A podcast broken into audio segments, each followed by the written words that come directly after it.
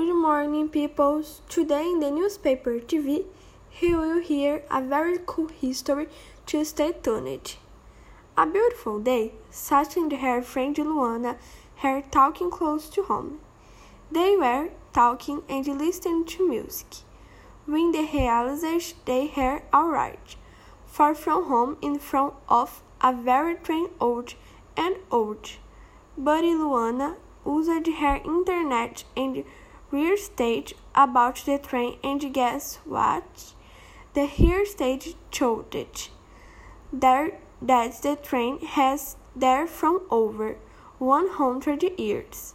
He stayed there in the bush because he got lost from the tracks and here settled.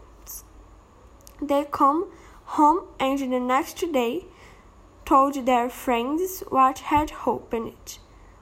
What has the outcome? They own the history contest of the years.